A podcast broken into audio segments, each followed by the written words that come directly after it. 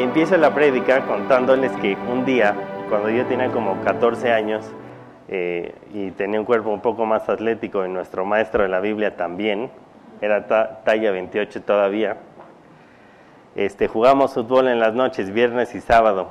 Carlos ni siquiera andaba todavía con la que hoy es su esposa, sino teníamos un amigo en común que era maestro de mi escuela y los viernes jugábamos fútbol. Y un día regresando de un partido de fútbol, él me regresaba a mi casa porque yo no tenía ni coche, este, y pues no había ni tanto tráfico, no había ni supervías, ni doble y no circula. Y de regreso me dijo, oye, pues cuéntame tu historia, cómo te convertiste y tal. Y llegué al punto que le dije, bueno, pues yo me convertí este, cuando era niño, fue bajo estas circunstancias. Este, yo, por cierto, nací en una familia que cuando yo nací, mis papás ya habían firmado los papeles de divorcio y un tío muy inteligente que no, no, no, era, no es salvo, pero ha leído todos los libros de, de la tierra, incluida la Biblia, le regalé una Biblia a mi papá, le dijo, mira, ya tienes un hijo, lo único que te va a hacer bien en la vida es que le haces este libro. Y en ese escenario nací yo. Bueno, resulta que años después me convierto y le, le, estoy contando esto a Carlos y le dije, y cuando te tomé un discipulado que se llama Dios tiene un plan para tu vida, decidí entregarle mi vida al Señor. Y me dijo, te voy a interrumpir ahí, ya ven cómo, es él. Me dijo, me acabas de decir algo que, que está mal dicho. dije, ¿cómo? Pues te estoy diciendo que me entregué. Me dijo, sí, porque la entrega no es algo que haces una vez en tu vida y ya dices un, dos, tres por mí y por todos mis compañeros. La entrega es una condición del cristiano. Y como una condición se tiene que dar los días que nosotros querramos. Si yo ayer viví entregado, no quiere decir que hoy viva entregado. Si en la mañana no llego con Dios y le digo, Dios, quiero entregarte mi vida, y que tú hoy dirijas mis pasos y mis pensamientos y todo lo que yo hago, pues hoy no viví entregado. ¿Ok? Entonces yo hoy les quiero contar un poco mi testimonio comparando eh, mi vida y mi relación con Jesús con cinco personajes. ¿Ok? El primero, eh, estos ahora eh, les llaman baristas. ¿Alguien de aquí trabaja en alguna cafetería? No. Bueno, les llaman baristas. Son los que, los que preparan el café. Y este es con el primer personaje que quiero comparar eh, a la vida del cristiano. ¿Por qué? Porque con un barista, eh, pues la relación que tenemos con él en condiciones normales pues es, es, casi nula, ¿no? O sea, tú llegas, le dices, quiero un, un express, quiero un cappuccino, quiero un latte, te dicen, ¿quieres con el... Ahora llegas a la cafetería y te dicen, ¿quieres el café eh, descafeinado o normal? Con leche que no es leche, o sea, con leche de soya, de almendra, de no sé qué, este, y total pides un café descafeinado con leche que no es leche y, y no es café. Pero bueno, el punto es que con un barista o con alguien que te da el café, pues la relación que tienes normalmente es muy poca. Llegas, pagas, si tienes la, la, suerte o fortuna de que te den lo que pediste, porque muchas veces se equivocan o escriben tu nombre mal, este, pues ya te tomas el café y te vas, ¿no? Por ejemplo, justo ayer eh, mi, mi, mujer eh, terminó muy noche de trabajar el viernes y yo el sábado a las 9 de la noche, a las 9 de la mañana ya estaba despierto. Y ya sabía que a mi mujer le quedaban un par de horas de sueño mínimo. Entonces fui a unos tacos que están en la esquina de su casa, de barbacoa, que a ella no le gusta. A mí sí. Este, con tortilla azul que están buenísimos. Me comí tres y luego fui a un Starbucks que está en la esquina. Y llego y le digo al barista, oye, ¿me puede dar un express doble con espuma? Y me dice, ¿el café con cafeína o sin cafeína? Yo, bueno, son las 9 de la mañana, quiero cafeína. Este, y le dije, y con leche la que usted quiera, pero con pura espuma. Entonces, como sé que normalmente se equivocan, lo pago y voy corriendo a la barra. Y le digo, oiga, ¿sí entendió que con pura espuma? Me dijo, sí, aquí lo dice el ticket. Ok. Entonces me hace mi express doble y de repente veo que empieza a echar cucharadas de leche a, mi café. Yo le dije, oiga, era con espuma. Me dice, es que le puse muy poca este, y no, no se hizo la espuma. Y yo le dije, pero pues le pedí mi, mi café con espuma, no con leche. Y me dice, bueno, se lo vuelvo a hacer. Y le dije, mire, la verdad ya, no, ya démelo así. Pero este, ni me iba a enojar, ni le iba a reclamar. Dije, pobre hombre, tenía una fila gigante. Este, y si la semana que entra voy a ese mismo Starbucks, seguramente ya no va a estar ese, va a estar otro. Y pues, total, nunca me llevo bien con el barista porque ni lo conozco, no sé su nombre, nada. Pero el punto es que tú con un barista llegas, le pagas y te vas. Y a veces con Jesús llegamos, le queremos ordenar y nos vamos. Y no tenemos una relación con Él mayor a la que tendríamos con un barista. No sabemos cómo se llama, o a lo mejor sabemos porque ahí dice su nombre, pero no sabemos ni dónde vive, ni si tiene hijos, ni si, si la está pasando bien o mal en la vida. Simplemente llegamos, le pedimos, le exigimos y nos vamos. ¿Y qué esperamos? Que nos responda. Y si no nos responda, pues echamos la queja de, echamos en el buzón de sugerencias la queja. Muchas veces en mi vida, al lado del Señor, yo me he llevado con Jesús como con un barista. Nada más llego, me hinco en la mañana, le digo, Jesús, te pido por esto, esto y esto, y espero que me lo, me lo cumplas o me lo concedas, y me voy. Y durante el día, pues no es que, miren, no es que me, le reviente y esté pecando todo el día, es simplemente uno se mete en las actividades juntas, tráfico, esto, llamadas, lo otro, y llegas en la noche y le dices, Dios, gracias porque me cuidaste, ta, ta, ta, y al día siguiente igual. Podemos leer poco o mucho, y si leemos a las 11 de la noche, como siempre les digo, pues lees tres o cuatro, la verdad dices, no entiendo, está muy difícil, lo dejo para mañana. ¿Les ha pasado o no? No soy el único. Bueno, el segundo personaje, el bombero. Eh, yo no sé a quién de ustedes aquí haya tenido alguna experiencia con un bombero. Yo en mi vida solo he tenido una, y es cuando vivía eh, en casa de mis padres cuando era muy, muy niño, tenía tres o cuatro años, eh, y vivíamos en Estados Unidos. Y ya ven que en Estados Unidos las casas este, pues no tienen cimbra de concreto, son, son de madera los techos. Y entonces este, yo, yo, yo estaba durmiendo en mi cuna y vivíamos cerca de un bosque y hubo una tormenta de, de truenos y tiró un árbol y el árbol fue a caer a 15 o 20 centímetros de mi cuna, yo dormido ahí y el árbol obviamente atravesó, o sea, terminó junto a mi cuna porque el techo no sirvió para nada. Y lo único que yo recuerdo siendo joven es que, o sea, siendo muy, muy niño, es que llegaron los bomberos y luces rojas y trajes amarillos y me sacaron y las noticias y... Pero mi punto con los bomberos es que normalmente, o bueno, más, o sea, en condiciones normales solo se usan en, en caso de emergencia, ¿ok? O sea, yo no tengo ningún amigo bombero si un viernes no tengo mucho que hacer, no me presento en la estación de bomberos a decirle, oigan, nos echamos una cascarita. O sea, con un bombero mi relación es nula hasta que yo lo necesito. Y lo necesito en caso de emergencia. Y yo no sé si ustedes sepan, pero el 90% de las veces que llaman a los bomberos, es una estadística de Estados Unidos, es por accidentes que se pudieron haber evitado. Y muchas veces con el Señor lo tratamos como un bombero. Ya que está el incendio a todo lo que da, a todo lo que da lo llamamos. 911 y le tienes que llamar, preséntate rápido porque literalmente me estoy incendiando y estoy a punto de quemar la casa del vecino también. Y yo decía, ¿se aplicará lo mismo, la misma eh, estadística con el Señor, con el bombero? Que el 90% de las veces que lo llamamos en condición de emergencia se pudo haber evitado? Yo decía, en mi vida yo creo que sí, o a veces más.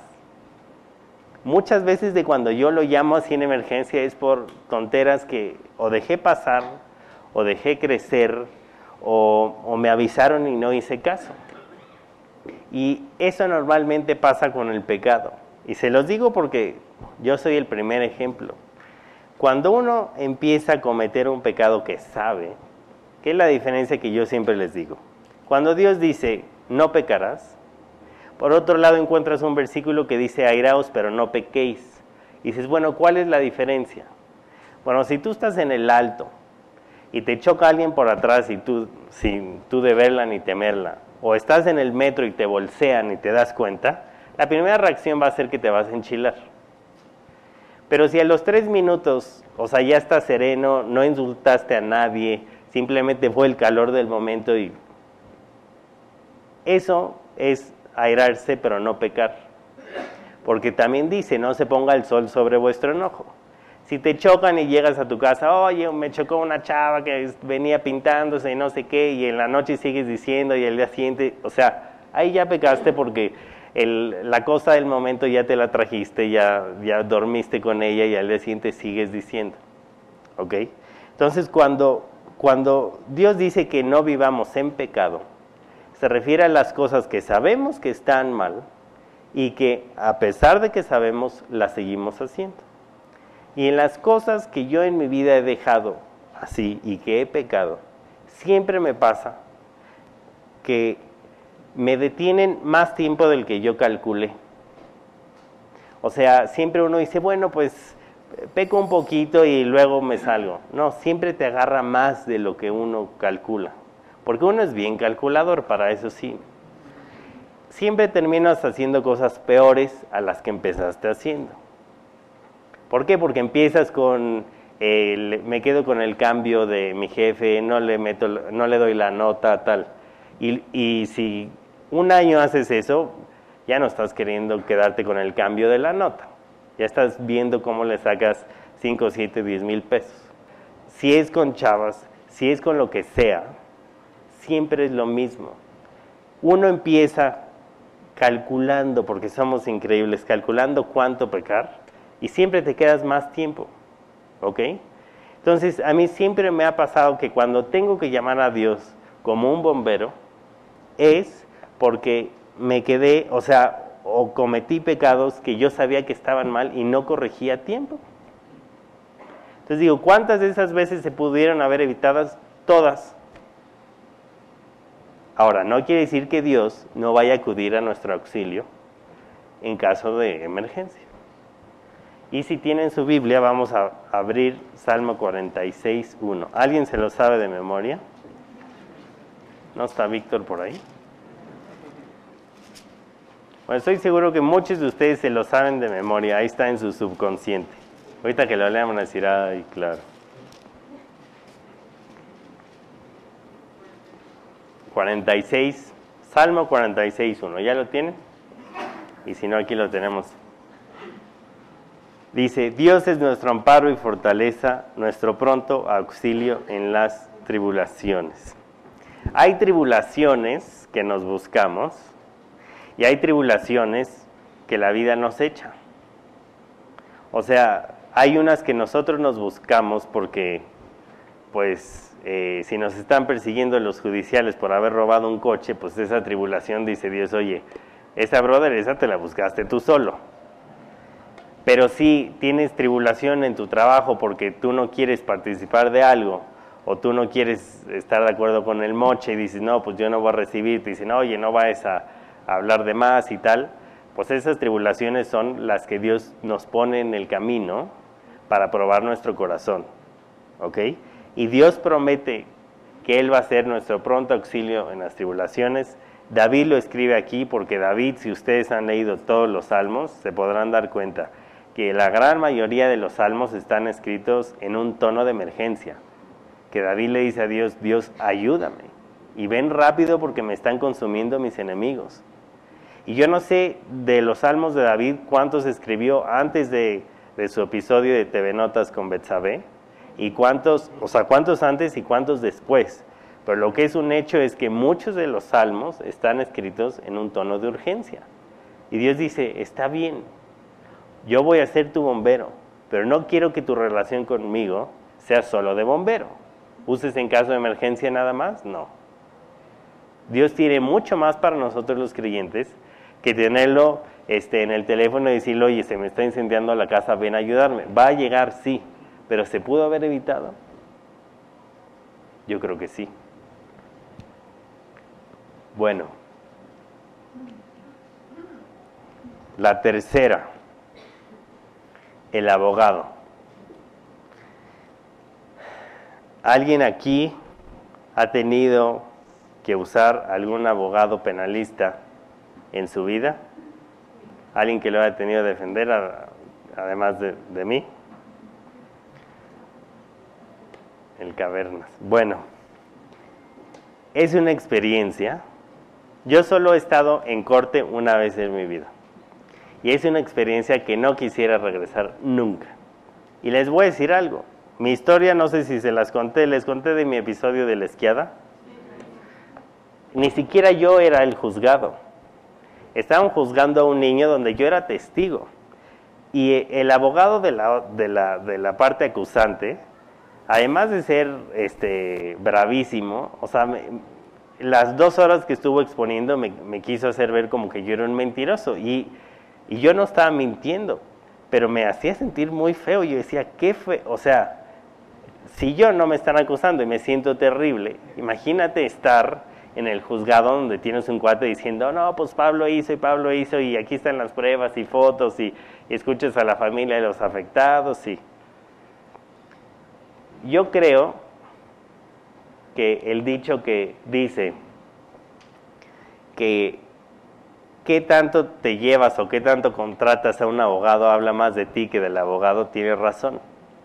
Porque si tenemos que usar mucho a un abogado penalista, una de dos, o nos dedicamos a eso, o la otra es que estamos en muchos problemas serios muy seguido, que no sé cuál es peor. Este, pero mi punto es que Dios dice que Él también va a ser nuestro abogado. Y ahorita vamos a leer en qué condiciones y qué tipo de abogado es él. Pero él promete defendernos. Ahora, esto es otro caso de uses en caso de emergencia. O sea, yo espero que no estemos usando a Dios siempre como nuestro abogado. Oye, pues ya me pescaron, ven a sacarme, este, hay que pagar la, la fianza y luego preparamos la defensa. O sea, si nuestra vida al lado del Señor estamos usando a Dios como un abogado, quiere decir que no estamos explorando ni conociendo el potencial de caminar a su lado. Solo estamos viviendo la parte de, de que nos, nos salve el pellejo. Y como les digo, no está mal. Dios dice que Él va a ser nuestro abogado, pero no es todo en la vida cristiana. Así es que vamos a abrir nuestras Biblias en primera de Juan 2.1. Y miren las condiciones en las que Dios accede a defendernos. ¿Ya lo tienen ahí? Bueno, ya lo tenemos si no. Dice, hijitos míos, estas cosas os escribo para que no pequéis. Esa es la primera condición que nos pide Dios. Dice, bueno, el chiste es que no peques. Dice, y si alguno hubiere pecado, hubiere, abogado tenemos para con el Padre, a Jesucristo el justo. Ahora, este es de los versículos más increíbles de la Biblia porque muestra a Dios en varias de sus facetas. Primero, como Padre, porque nos llama hijitos. Dice, hijitos, yo te recomiendo o te mando que no peques.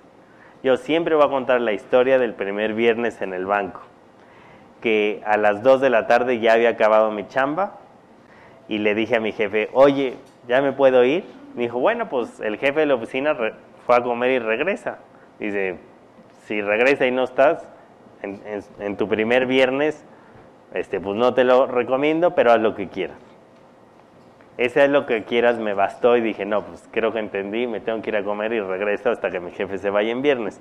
Ya ven que en México funciona así una recomendación, pero es una recomendación que tiene cierto tono de, pero haz lo que quieras, tú sabrás si quieres estar aquí la siguiente quincena. Cuando Jesús nos recomienda no pecar, es una recomendación, pero es más bien un mandato. ¿De acuerdo? Entonces dice, hijitos míos, estas cosas os escribo para que no pequéis. O sea, es una recomendación diagonal mandato, no pecar. Dice, y si alguno hubiera pecado, abogado tenemos para con el Padre, que es el juez, a Jesucristo el justo.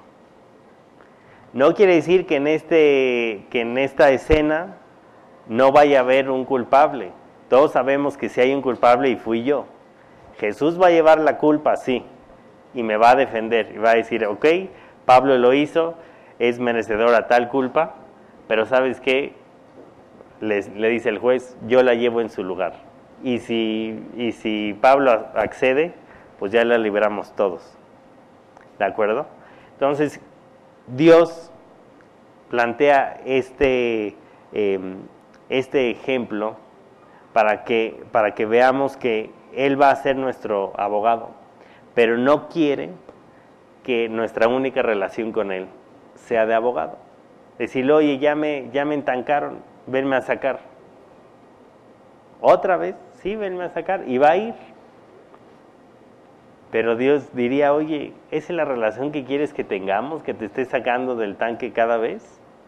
Que tengamos que pagar la fianza.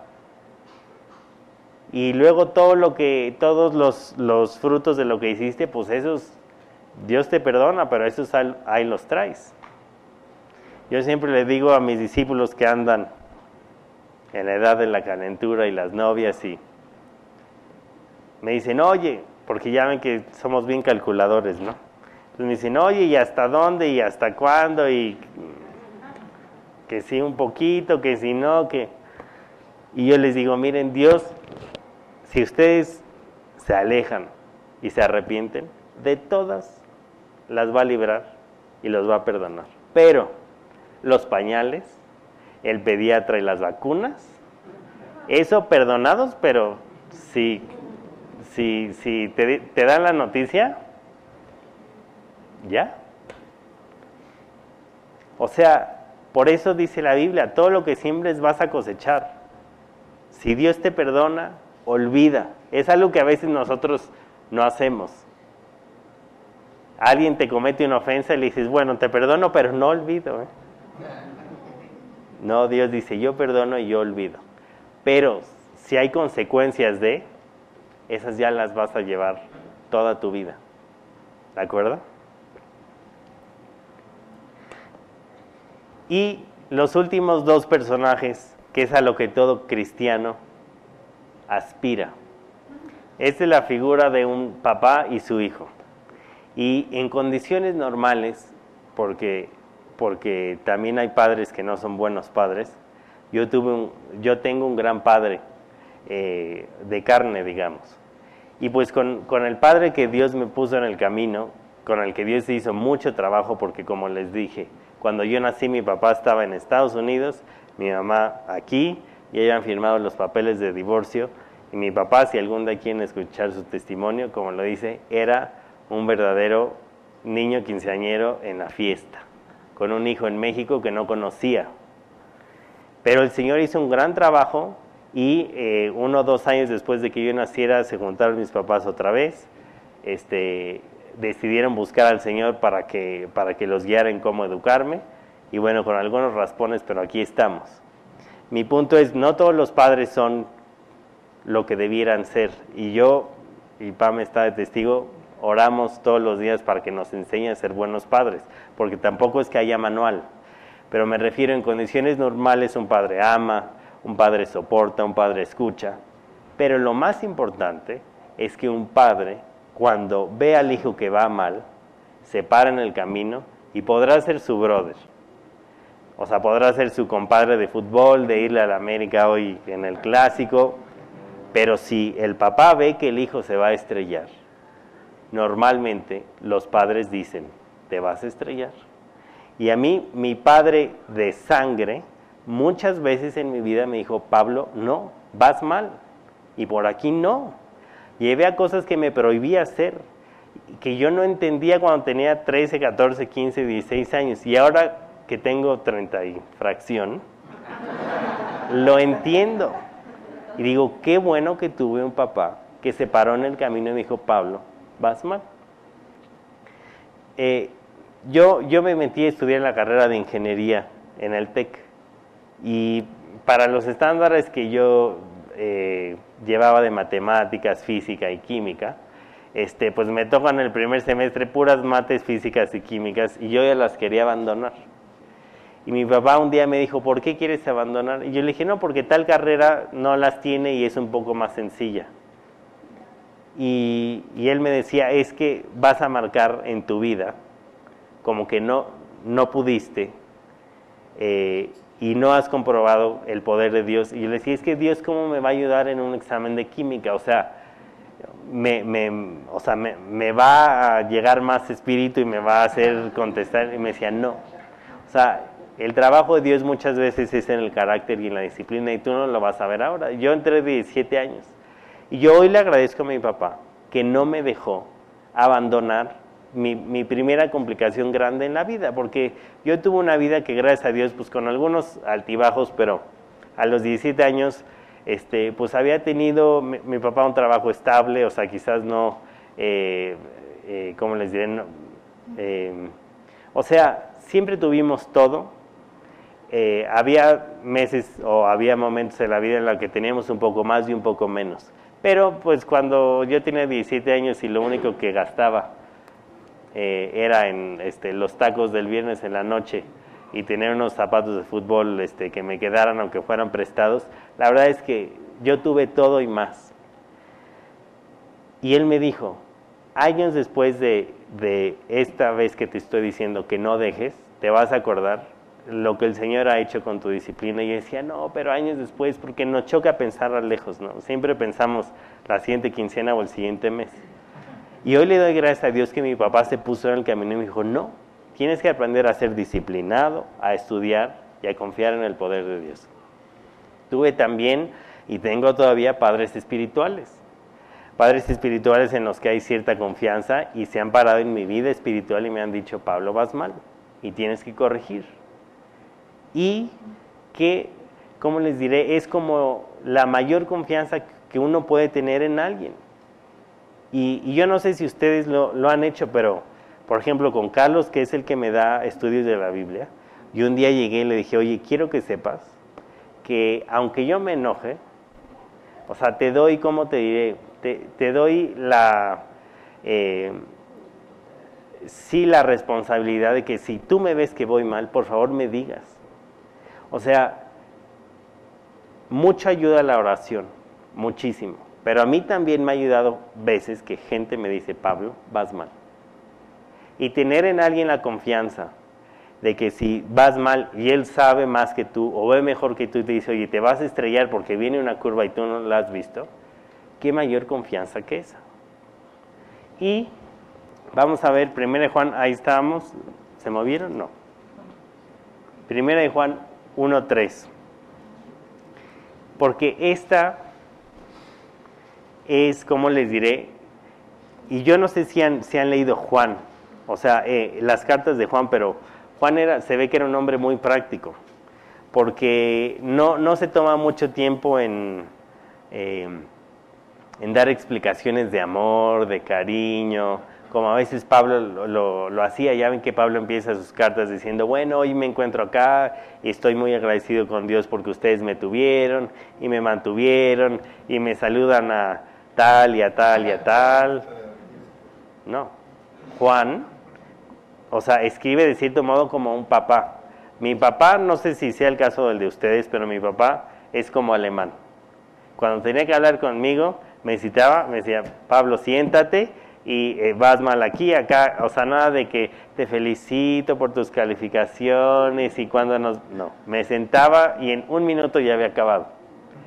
Y me identifiqué cuando estaba leyendo Juan, porque Juan de cierto modo escribe así. Nada de introducciones bonitas, nada de que me saluda Natalia cual. Dice, eh, el, siguiente, empezamos desde el versículo 1. Dice, lo que era desde el principio, lo que hemos oído, lo que hemos visto con nuestros ojos, lo que hemos contemplado y palparon nuestras manos tocante al verbo de vida, o sea, a Jesús, porque la vida fue manifestada y la hemos visto y testificamos y os anunciamos la vida eterna, la cual estaba con el Padre y se nos manifestó. La única introducción que dice es, vamos a hablar de Jesús, que todos nosotros, porque le estoy escribiendo una iglesia de, la época, diciendo a Jesús, que todos nosotros vimos y conocimos y nadie puede negar. Dice, eh, lo que hemos visto y oído, eso os anunciamos para que también vosotros tengáis comunión con nosotros y nuestra comunión verdaderamente es con el Padre y con su Hijo Jesucristo. Y aquí vienen los dos últimos personajes de los que les quiero hablar. Primero es el Padre, porque Juan dice que nuestra relación con Dios se divide en dos etapas. La relación con el Padre y con su Hijo. Y no sé si, si hayan leído el, eh, en Samuel, ahora que estamos con Carlos viendo, cómo se llevaba David con Saúl y se llevaba con Jonatán su hijo. Se llevaba con el padre y se llevaba también con el hijo. Y era igual de importante. Era como una, el hijo era representación del padre, pero con el hijo se llevaba diferente.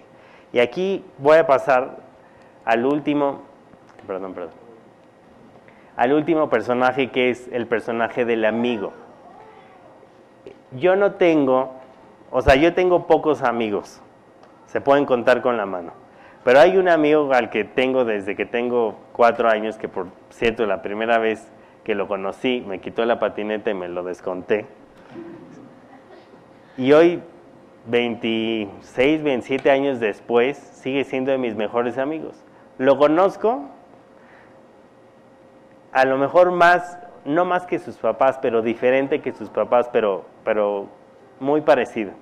El jueves fue a, hacer, voy a comer a casa de mis papás y yo sabía, y le hablé a mi mamá un día antes y le dije, oye, va a ir mi amigo a la casa, ya sabes que le gusta esto, esto y esto, y esto, y esto, y esto, no. O sea, conozco sus gustos de coches, de ropa, de lociones, este, sé en su casa donde tiene guardadas sus cosas de valor, porque me ha dicho, y si algún día pasa algo, aquí está, este, eh, tengo duplicado de su... O sea, hay una confianza increíble. Hemos pasado buenas y hemos pasado malas. Un tiempo fuimos, o sea, no nos llevamos absolutamente nada, pero 25, 26, 27 años después, sigue siendo mi mejor amigo y le tengo una confianza enorme. Y cuando yo veo en este versículo que Dios quiere que nos relacionamos con Él como con un amigo, digo, no puede ser porque muchas veces yo me relaciono con Jesús de las primeras tres ejemplos que vimos ahorita y no doy el paso a verlo como un padre o como mi mejor amigo. Me quedo para llamarlo en caso de emergencia. Me quedo en mi relación con él para llamarlo solo en caso de que me entanquen. O simplemente en la mañana me hinco, le pido, exijo algo de vuelta y no lo vuelvo a ver en el día. Y como les digo, a lo mejor no es que me vaya a pecar ya así este, eh, todo el día, no, simplemente voy, le exijo, le pido y no regreso con él en todo el día. Una relación y confianza mayor a la que tengo con un barista no tengo con Jesús. Y Jesús dice, ¿y dónde quedó la parte de que, de que te acerques a mí, de que tenga la confianza, de que platiquemos, de que pasemos tiempo juntos? Y a lo único y a lo que siempre regreso en todas las prédicas que doy es, ¿cuánto tiempo estoy pasando con Jesús? Porque mi vida, y le repito, hoy les vine a platicar de mi vida, mi vida ha tenido todas estas etapas. He tenido etapas muy buenas al lado del Señor, donde lo veo como mi, mi, mejor amigo y como mi padre, que tengo la confianza, que Él sabe lo que a mí me gusta, que yo sé lo que a Él le gusta y lo que no, y, y no hago lo que a Él no le gusta y he tenido etapas en donde solo llego, hinco y le pido. O lo llamo solo en caso de emergencia. Y, como siempre lo digo, si hoy hacen un examen en su vida y se encuentran dentro de los primeros tres personajes, no, o sea, no se preocupen. Porque la carrera al lado del Señor es una carrera de largo plazo. Y yo llevo caminando al lado del Señor hagan de cuenta, yo recibí cuando era un niño eh, al Señor en mi corazón, tenía siete años, pero realmente a los 13, 14 empecé a entender lo que era. Llevo 15 años de caminar a su lado y he tenido kilómetros en la carrera muy buenos. He tenido kilómetros en la carrera muy malos. He tenido kilómetros regulares, los que, ¿cómo les diré? Pasé o pancé si fuera mi examen de física lo pasé con 7, cerrado, porque en el TEC pasábamos con 7. Pero el chiste es que hoy, en mayo del 2016, sigo en la carrera. Y he tenido momentos buenos y malos, pero Pablo define, Pablo mi tocayo define la vida espiritual como una carrera. Y ya ven que, está, que en Hebreos, que es uno de los pasajes que más, de los libros que más me gusta, en Hebreos 11 dice que están todos los que ya pasaron adelante de nosotros en un estadio echándonos porras diciendo, vale la pena. Y ahí está Esteban, y ahí está David, y ahí está eh, Gedeón diciendo, oye, yo, yo dudé, yo tuve que pedir no sé cuántas pruebas de fe para ver si sí, y, y no quería salir, y estaba escondido cuando me llamaron, pero al final valió la pena. Y ahí está David diciendo, sí, yo era el, escogido de Israel, yo junté a todo el reino, me metí con una chava que no era la mía y Dios me perdonó. ¿Hubo sus consecuencias? Sí, y yo estoy seguro que David hubiera cambiado toda su vida por ese día que se asomó a la azotea y vio desde, su azotea a Betsabé metiéndose a la alberca. Hubiera cambiado todo, pero al final Dios fue fiel, Dios a él lo restauró y trató con su familia de una manera muy fuerte. Y ahí están todos, Abraham, Josué, ahí está Raab, la que se dedicaba a vender su cuerpo por, por unos quintos, ahí está en esa historia, y todos diciendo, vale la pena terminar la carrera. Hay kilómetros buenos, hay kilómetros malos, hay kilómetros para el olvido, pero al final hay que terminar. Y por eso Carlos siempre nos dice cada diciembre, la meta es que en diciembre estemos aquí. Y a lo mejor algunos meses tendremos mejores o peores. El chiste es que mientras más tiempo pasemos cada día con Jesús, más difícil se vuelva que pasemos mucho tiempo separado de Él. Miren, este, este amigo que, que les digo, yo lo introduje al gimnasio porque cuando yo tenía, y Pame siempre me reclama, me dice, oye, yo te conocí con mejor cuerpo que ahora, bueno, pues ya ni modo. Pero este amigo yo lo introduje al gimnasio, o sea, la primera vez que él fue a un gimnasio, yo le dije, ven, acompáñame, vamos a hacer rutina. No pudo manejar de regreso, es literal, no pudo manejar de regreso de todo lo que le dolía en los brazos. Yo lo regresé a su casa. Pero él lleva 7, 8 años de que quieren 52 semanas al año, a lo mejor descansar una o dos semanas y de ir mínimo cinco veces a la semana. ¿Qué es más difícil o quién es más difícil que deje el gimnasio hoy? Si yo me inscribo y voy un mes o dos meses seguidos, o sea, imagínense que estamos en el primero de agosto y yo este lunes me inscribo al gimnasio. Que el primero de agosto, ¿quién va a ser más difícil que deje el gimnasio? ¿Yo que llevo dos meses de ir? ¿O este amigo que lleva nueve años seguidos de ir? Y que ya tiene unos músculos así que, que yo creo que él mismo dice, qué guapo estoy. él no lo va a dejar tan fácil. Él podrá dejarlo una o dos semanas si tiene una mala racha, si, si se va de vacaciones y come mucho, pero él va a decir, yo sé cómo estaba hace una semana y voy a regresar a hacer, y voy a regresar a hacer más duro el gimnasio. O yo que llevo una semana o dos meses y apenas estoy viendo los resultados. ¿Quién es más difícil que lo deje? Yo. Es igual con la fe. Es mucho más difícil que caigamos en pecado, que nos alejemos de él, si llevamos muchos años de disciplina y estar pasando tiempo con él, a que si somos muy, muy, muy inconstantes. Entonces, o sea, les digo de los kilómetros buenos y malos para que no nos sintamos tan mal los que a veces lo hemos tenido. Yo he tenido kilómetros malos en la carrera, pero la clave única para la vida cristiana es lo que Carlos nos dice cada vez y es nada más repetir lo que la Biblia dice. Si no pasamos tiempo aquí, no vamos a llegar al kilómetro 42 y vamos a abandonar. Y habremos tenido buenos kilómetros y malos, y qué coraje no haber terminado.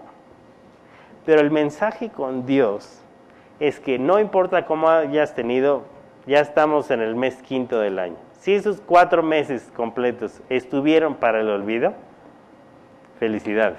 Hoy puedes empezar una nueva historia y estos eh, ocho meses que quedan no, eh, siete meses que quedan, hacer una nueva historia que valga la pena. A Jesús no le importa cómo venías. A Jesús le importa de hoy para adelante qué actitud vas a tomar.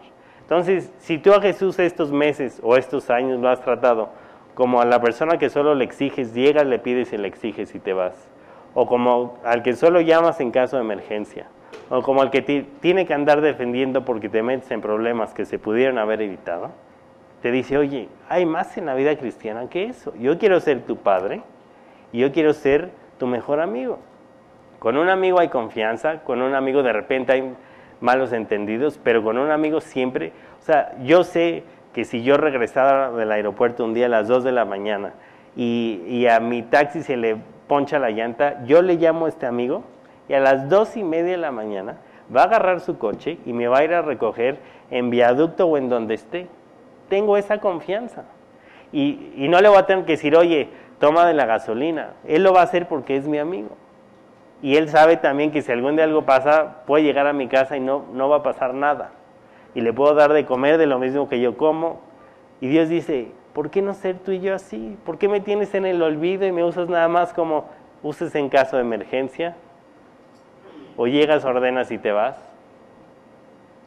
Eso no es la vida cristiana.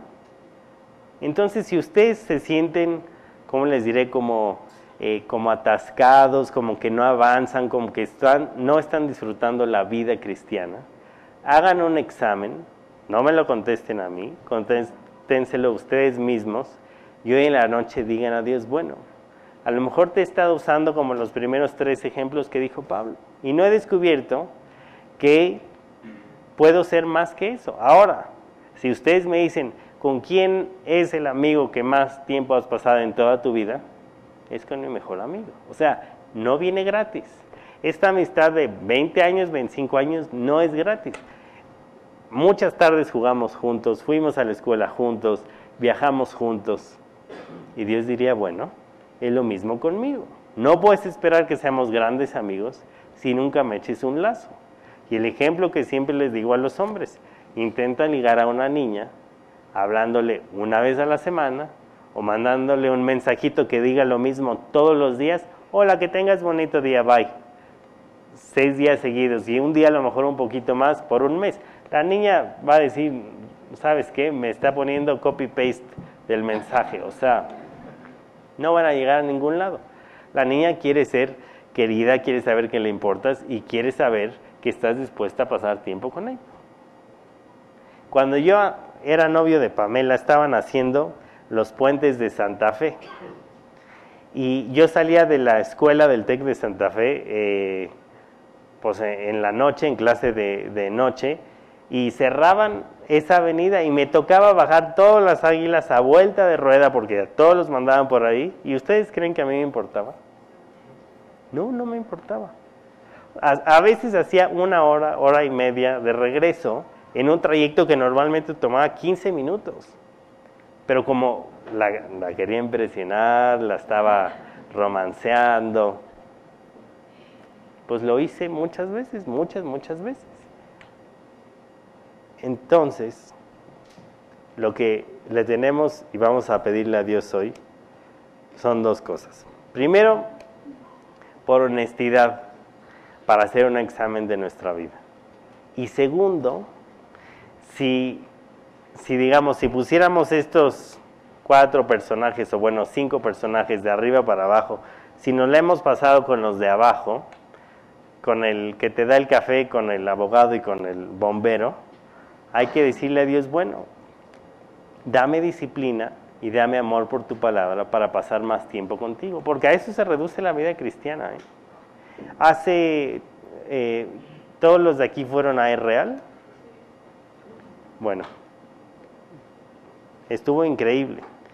Y les voy a contar algo. El miércoles que, que terminó E real hubo una reunión como de, de los pastores y misioneros y se paró Juan Manuel enfrente de todos a dar un mensaje. Y yo dije, pues imagínense el, o sea, todos los auditorios son igual de importantes, pero este auditorio decía, ¿qué les va a decir a puros misioneros, pastores? O sea, Charlie estaba ahí escuchando, o sea, escuchando una, una. ¿Qué les va a decir? O sea, ¿qué le dices espiritualmente a alguien como, como Charlie? Que, que tiene sus pruebas, sus tribulaciones, pero a mí nunca me ha eh, contestado de mala gana. Siempre que tengo una duda espiritual me contesta este, o me dice, estoy en junta, déjame salgo. Este, o sea, alguien así con esa vida espiritual, ¿qué le dices? ¿Y saben qué fue lo que Juan Manuel les dijo a todos los obreros, misioneros y pastores? Lean y oren todos los días. Y de cierto modo me llevé la misma impresión que cuando acabé mi, mi, escuela cristiana y Juan Manuel mismo me, me, puso en mi Biblia una dedicatoria. Y me dedicó, yo pensé que iba a escribir una carta y no me dedicó un versículo. Y el versículo dice, está en Hechos y dice que la vida cristiana es una carrera y que me asegura de terminarla con gozo y de asirme de la palabra de Dios todos los días. Entonces me di cuenta que la receta es la misma para todos vayamos empezando, estemos 20 años al lado del Señor o ya seamos pastores y misioneros en Argentina. La receta es la misma.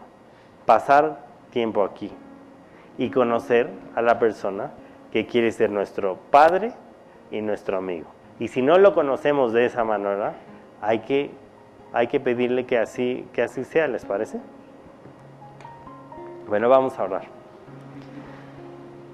Padre, pues gracias por este día, gracias porque podemos acudir a tu palabra y siempre nos recuerdas que tú eres fiel, que tú perdonas, que tú olvidas y que tú estás dispuesto a conocernos más y mejor para guiarnos a lugares que nunca nos imaginamos. Danos disciplina y enséñanos a ser hijos tuyos responsables, que cada día nos parezcamos más a ti. Pon nuestros ojos en ti y que a pesar de las circunstancias nunca los quitemos de ahí. Te lo pedimos y agradecemos en el nombre de Jesús. Amén.